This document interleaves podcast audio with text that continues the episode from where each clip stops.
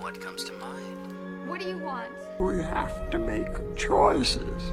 You have to choose. Which one is the right one? What do you want? It's not that simple. What It's- do you want? Make your choice. Bienvenue sur Le Choix de Marie, le podcast ciné qui vous donne tout simplement des idées de films à regarder. Sans spoiler ni prétention, je partage chaque semaine avec vous les films que j'ai vus pour faciliter votre dilemme du On regarde quoi? Salut à tous et bienvenue dans l'épisode 97 du Choix de Marie qui est méga méga chargé. C'est le festival du film asiatique euh, pour lequel je bosse. Donc je bouffe un peu des séances à longueur de journée. L'ennui, c'est que c'est souvent euh, des films qui sortent en France beaucoup plus tard. Euh, donc ça va pas être l'épisode le plus simple à suivre pour vous. Malgré tout, on va parler de cinq films cette semaine. Un drame pour commencer, Armageddon Time, un film d'horreur, Terrifier 2, un documentaire d'animation, Aurora Sunrise, un drame, euh, Home for Sale, et une comédie dramatique pour terminer, Jassir. On commence donc la semaine au ciné euh, avec Armageddon Time avant que le festival ne commence, un drame américain réalisé par James Gray qui vient de sortir ici comme chez vous. On lui doit un paquet de films à James Gray et de très bons films. Little Odessa, The Yards, La nuit nous appartient ou encore Ad Astra pour n'en citer qu'une poignée. Celui-là, il est présenté en avant-première en compétition officielle du Festival de Cannes 2022. Et comme pour Roma d'Alfonso Cuarón ou Belfast de Kenneth Branagh ou Licorice Pizza de Paul Thomas Anderson, James Gray s'inspire de sa propre jeunesse dans ce film.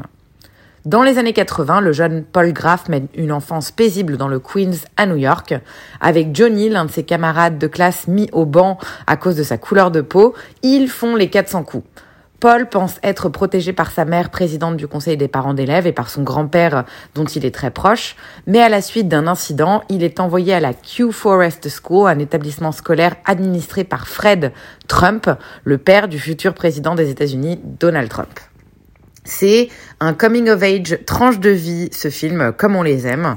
Euh, L'histoire très personnelle du passage à l'âge adulte d'un jeune garçon dans le Queens des années 80, dans lequel on aborde en fait un paquet de sujets, à commencer par la force de la famille et la quête générationnelle du rêve américain. Le message est fort parce que le film ne prend pas de pincettes afin d'ériger le portrait d'une Amérique malade, incapable d'offrir l'émancipation à sa jeunesse ou ne serait-ce qu'un tout petit peu d'espoir aux plus démunis face à tout un tas d'injustices. Mais une fois de plus, comme euh, pour tous les films que j'ai cités précédemment, tout se passe sous le regard d'un enfant. Ce monde est donc vu à travers les yeux du jeune Paul, dont la vivacité va de pair avec ses âneries, et euh, il en fait perdre complètement la tête à ses parents euh, au passage, et du coup, en fait, tout paraît beaucoup plus doux, malgré la violence de certaines scènes. Et puis à certains moments, il est livré à lui-même, et c'est ça qui nous captive, parce que le jeune Paul nous offre une jolie leçon d'introspective. Ce film, c'est un court segment de sa vie, mais qui a tout pour constituer un cycle à part entière sur son, sur son émancipation pardon, euh, grâce à la réflexion artistique. Toujours à droite de sa caméra et avec une mise en scène euh, vraiment euh, sidérante, euh, James Gray arrive à établir à merveille ce portrait familial avec des scènes de repas qui sont vraiment mémorables. L'image est patinée, ce qui donne un joli côté rétro. On retrouve le franco-iranien Darius Kanji à la photographie qui nous offre de superbes plans de jour comme de nuit. Les personnages sont par ailleurs tous hyper bien écrits et singuliers. On s'attache sincèrement à chacun d'entre eux. Mon seul reproche, c'est peut-être que le film est presque un peu trop lisse. Parce qu'au-delà du discours de tolérance qui est imprimé tout au long du film, il manque d'un point de vue fort, quelque chose qui transcende en fait un peu le récit, euh, afin de le sortir des sentiers battus et de nous donner autre chose que ce qu'on attend habituellement de ce genre de film. Anthony Hopkins, Anna Thawai et Jeremy Strong sont magnifiquement dirigés. Ils donnent vie euh, à la famille, euh, tout comme les deux comédiens enfants, Michael Banks Repeta et Jaylin Webb, qui portent en eux la flamme de nos enfants intérieurs et l'envie d'un monde qui rêve, euh, d'un compas euh, moral un peu plus juste, d'une équité qui, qui, qui a jamais vraiment existé aux États-Unis et qui ne sera sûrement jamais. Euh, non, en fait, je devrais pas dire ça. Ça va exister un jour, mais c'est vrai que bon, le film est pas et pas très optimiste, mais, mais c'est vraiment un très très beau film, euh, bien qu'un peu lisse, et je pense que ça va être un des favoris aux Oscars, donc ça vaut le coup de le voir. C'était Armageddon Time qui est sorti mercredi en salle en France. Deuxième film de la semaine, suite et fin euh, de, de, de, mes séries euh, franchises Terrifier. J'ai maté le deuxième mardi soir. Toujours Damien Léon à la réal dans ce dernier film qui apparemment est tellement gore que les gens sortent de la salle au ciné. 2h20 de gore, donc j'étais euh, assez saucée. Après avoir ressuscité euh, par une entité euh, sinistre, Art le clown revient dans la ville de Miles County où il prend pour cible une adolescente et son jeune frère le soir d'Halloween. Clairement, plus de budget sur celui-là, on sent une nette amélioration visuelle et un vrai travail sur les couleurs et sur la photographie. Ça reste assez cheap et pas toujours hyper réussi au niveau de la composition des plans, mais en tout cas, ça fait moins en carton que les précédents opus. Il y a notamment une scène de rêve sur un plateau télé que j'ai trouvé vraiment exceptionnelle, hyper bien pensée avec des concepts très forts et un esthétique très plaisant. Idem, j'ai totalement adhéré euh, au personnage de la petite fille qui est déguisée en clown. C'est un nouveau personnage dans ce film-là et qui est très réussi. Après, en dehors de ça, c'est toujours une catastrophe scénaristique. Le film n'a toujours pas d'histoire qui tienne la route. C'est quand même vraiment gênant. Euh, sur le troisième film, et encore plus relou euh, parce qu'il dure 2h20. Donc en fait, là, à ce stade, on se fait vraiment chier devant. Euh, tout est trop long les scènes, enfin la plupart des scènes sont inutiles et devraient disparaître. Les scènes qui sont utiles sont trop longues et même au sein des scènes utiles qui sont trop longues, les plans sont trop longs. Les dialogues sont sans fin. Donc en fait, je, déconne pas, ça aurait pu être un court métrage de 40 minutes ce film, mais ça traîne comme jamais.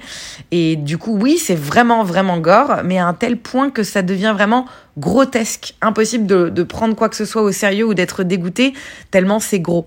Vraiment, j'ai pas esquissé une seule grimace de dégoût tellement c'était peu crédible. Les acteurs, inutile d'en parler, ils sont toujours aussi nuls que dans les précédents films, en dehors de Art the Clown qui est toujours aussi solide. Bref, c'est un torture porn fest. Si vous aimez ça, euh, go. Mais c'est plus que totalement dispensable. Je me suis même endormie à la fin. Terrifier 2, ça sort le 28 décembre prochain en France si vous avez envie de vous y essayer. Troisième film de ma semaine, c'était le premier euh, dans le cadre du festival Aurora Sunrise, qui est un film en lice pour les Oscars. Il représente l'Arménie, réalisé par Ina Sahakian. C'est un film d'animation documentaire qui permet euh, en fait à cette réal d'être sur le devant de la scène internationale. C'est euh, un film qui était en compète à Annecy et dans un paquet d'autres festivals avant d'atterrir dans le nôtre. Dans ce documentaire animé, la star du cinéma muet Aurora Madiganian reprend la vie pour raconter le génocide auquel elle a survécu avant d'arriver à Hollywood. Le film est composé d'images d'animation, d'archives et d'extraits euh, de films dans lesquels la star, a joué, ce qui offre en fait un joli mix pour cette fable success story sur fond de guerre. Ce qui est déjà très poignant, c'est que pour la première fois, on entend parler du génocide arménien au travers d'une histoire inspirante et positive. Le film ne discrédite pas les horreurs qui ont été vécues par le peuple, mais vient offrir une vision différente à travers euh, l'histoire de cette jeune adolescente qui s'est enfuie et qui a connu le succès par la suite. C'est assez lent comme film. On suit la progression du personnage entrecoupé d'archives et d'interviews avec euh, du coup Aurora. C'est très contemplatif et détaillé. Le film n'est pas très long, une heure et demie, donc j'ai pas eu le temps de m'ennuyer. Mais c'est vrai que je pense que c'est pas pour tout le monde. Il faut vraiment prendre le temps de rentrer dedans. J'ai eu la chance d'animer euh, le, panel, enfin le petit Q&A avec la réalisatrice après le film. C'est une femme adorable qui cherchait vraiment justement à donner un nouveau regard sur le génocide et sur le peuple arménien en essayant de ne pas garder euh, seulement euh, cette casquette de victime. Le film trace euh, son petit bout de chemin à travers le monde et dans un paquet de festivals, il s'en sort franchement plutôt bien. Donc je pense que ça vaut, le coup de le voir, ne serait-ce que pour l'animation qui est vraiment splendide et la BO également qui a été composée par une Allemande euh, qui accompagne à merveille le film. Je vois pas de date de sortie en France pour le moment, mais il est quand même, il a une page hallucinée. Je vois marqué qu'il sortira prochainement. Affaire à suivre. Honnêtement, je pense que c'est le genre de film qui va sortir chez nous. Deuxième film que j'ai modéré cette semaine, la soumission officielle du Kyrgyzstan pour les Oscars. Home for Sale, écrit et réalisé par Talaibek Kulmendev. C'est son deuxième euh, long métrage après Mounabia en 2017 qui avait déjà eu un petit succès à l'international. Home for Sale, c'était d'ailleurs un court métrage à la base qu'il a adapté en long métrage. Il raconte l'histoire d'une famille modeste élevant une petite fille de 3 ans, mais dont le père se retrouve lourdement endetté dans l'incapacité de payer sa dette, lui comme sa femme, euh, décident chacun de leur côté de chercher une solution afin de remettre le navire à flot. Malheureusement, leurs idées ne sont pas toujours compatibles. J'ai été un peu plus mitigée sur ce film qui aurait pu être un excellent court métrage. D'ailleurs, je pense que le court métrage est excellent, mais euh, il se passe assez peu de choses pour que ce soit un solide long métrage du point de vue narratif. C'est même pas forcément contemplatif à la Terrence Malick avec de longoureux plans esthétiques. C'est justement assez répétitif et pas euh, franchement passionnant comme long métrage, malgré une histoire qui est hyper touchante et pleine de cœur. Il y a vraiment de très bonnes scènes, mais euh, c'est trop long et on a du mal à, suivre le cours du film. Après, ça fait du bien, je trouve, de voir le Kyrgyzstan sous un nouveau jour avec un film moderne sur une famille citadine et une histoire qui parlera à tous parce que c'est un récit qui aurait pu se passer dans n'importe quel pays et ça, je trouve ça franchement assez rafraîchissant. C'est chouette de voir ce pays sous cet angle et pas uniquement via des paysans dans des montagnes. On sent que l'idée était vraiment euh, d'aller taper dans un public un peu plus international et j'espère que ça donnera un peu plus de reconnaissance au cinéma kyrgyzstanais un beau sujet, un peu surexploité in fine, comme je le disais, parce que j'ai beaucoup aimé l'histoire, j'ai juste trouvé que c'était trop lent et pas suffisamment bien exécuté pour que je reste passionnée. La photographie était pas mal, dommage que la direction artistique et les décors ne suivent pas. Ça rend les plans euh, pas toujours assez jolis, alors qu'il y a une, de belles idées derrière la composition des plans. C'est clairement pas mon préféré de la sélection pour le moment. On finit du coup avec un petit mot sur le cast. Je les ai trouvés tous les deux vraiment excellents. Omurbek Nourdinov et Kalipa Tashkanova, tous les deux inconnus bien sûr, mais très bien castés. À nouveau, j'ai pas de date de sortie en France pour ce film, Home for Sale. Je doute qu'il voit le jour chez vous, chez nous aussi par ailleurs en dehors de ce festival. C'est clairement pas euh, le genre de film qui remplit des salles. Un dernier pour la semaine, Jassir, le premier long métrage de Wahid Al-Kaswami, un réalisateur jordano-américain. L'acteur principal du film, en fait, fait partie de notre équipe pour le festival. Euh, donc, j'ai, on a eu droit à une avant-première euh, cette semaine. Le film raconte l'installation de Jassir, un réfugié syrien dans le quartier difficile de Memphis, dans le Tennessee. Le film était vraiment pas bien. Il n'y a pas d'histoire en fait. Le personnage principal rencontre certes des difficultés pour s'intégrer et s'installer à Memphis, mais il n'a pas d'objectif et pas d'obstacle. C'est quand même ça la base de tout film, avoir un objectif pour le personnage et un obstacle. Là, c'est vraiment juste, il veut s'installer, mais il n'y a a pas quelque chose de très concret. Là, c'est une succession du coup de scénettes sans but plus global, donc c'est assez chiant comme film. Ensuite, le réal, c'est clairement taper un délire un peu narcissique de faire des scènes de montage en musique pseudo-cool mais qui n'apportent à nouveau rien à l'histoire qui n'existe pas. J'étais gênée pendant la majorité du film euh, devant autant de vacuité et pour être très honnête, le Q&A a vraiment confirmé mon opinion sur ce réal. Il parlait à la place des membres de son équipe et il a passé 40 minutes à faire un petit show tout seul. Et ça se sent, mais complètement dans son film. Et je, me rends compte, je fais un petit aparté, mais je me rends compte de plus en plus parce que j'ai la chance de, de voir pas mal de metteurs en scène à la suite de, de films, lorsque je les vois ici, la personnalité du réalisateur se ressent complètement dans le film qu'on voit. Et voilà, et là en fait c'est assez triste, euh, on sent que c'est vraiment un délire narcissique plus qu'autre chose. Il y a quand même deux points positifs. Malek Rahbani est vraiment très très bon, c'est celui qui joue le lead. Je savais vraiment pas à quoi m'attendre, je vais être très honnête parce qu'il parle pas français. Je savais pas à quoi m'attendre parce que voilà, c'est quelqu'un de l'équipe donc j'étais là pour le soutenir, mais je ne savais pas, je l'avais jamais vu jouer dans quoi que ce soit. J'ai été vraiment plus que convaincue par son jeu. Euh, qui est d'autant plus bluffant qu'il n'a pas tant de dialogue que ça. Il n'est pas censé savoir parler très bien anglais dans le film, mais tout passe par son regard. Il a des expressions qui sont vraiment très fortes et j'espère sincèrement qu'il va décoller à la suite de ce film. Euh, et il donne la réplique également à Lorraine Bracco, euh, qui joue sa voisine antagoniste, qui est également très très bonne. C'est une actrice qui était un peu plus connue dans les années 80.